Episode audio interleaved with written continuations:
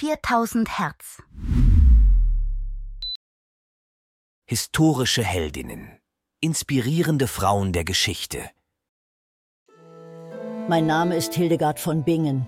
Ich wurde vermutlich im Jahr 1098 in Bermersheim vor der Höhe geboren, im heutigen Deutschland. Als zehntes Kind einer adligen Familie wurde ich früh dazu bestimmt, ein religiöses Leben zu führen. Bereits im Alter von acht Jahren kam ich in die Obhut von Jutta von Sponheim. Sie lehrte mich das Singen von Psalmen und die Heilige Schrift.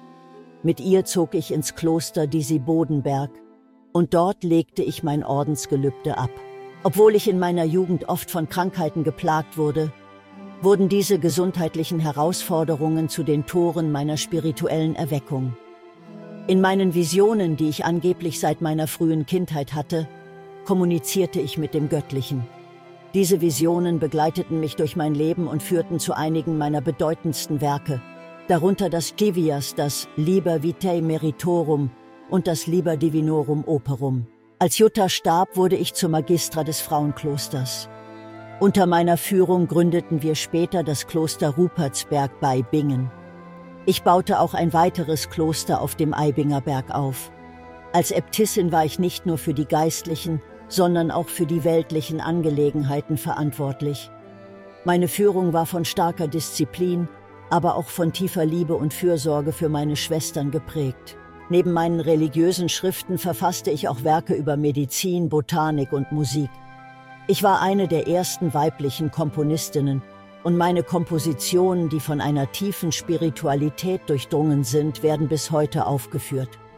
Mein umfangreiches Wissen über Heilkräuter und natürliche Heilmittel brachte mir auch den Ruf einer Heilerin ein. Meine Behandlungsmethoden waren visionär und begründeten eine neue Form der Medizin. Menschen aus nah und fern kamen, um Rat und Heilung zu finden. Mein Engagement ging über das Klosterleben hinaus. Ich korrespondierte mit Päpsten, Kaisern und anderen geistlichen Führern meiner Zeit. Ich war nie stille Beobachterin, sondern nahm aktiv am religiösen und politischen Diskurs meiner Zeit teil. Trotz der Einschränkungen meiner Zeit für Frauen wagte ich es, meine Stimme zu erheben und wurde so zu einer der bedeutendsten Figuren des Mittelalters und gelte heute als Heilige der Kirche. Da mein Interesse sich nicht nur auf eine Wissenschaft beschränkte, wurde ich auch oft als Universalgelehrte angesehen, deren fortschrittliche Denkweise neue Blickwinkel eröffnete. Mein Name ist Hildegard von Bingen. Ich bin gestorben am 17. September 1179 im Alter von 81 Jahren in meinem geliebten Kloster auf dem Rupertsberg. Es wird angenommen, dass ich eines natürlichen Todes starb nachdem ich ein Leben voller Hingabe, Forschung und Inspiration geführt habe.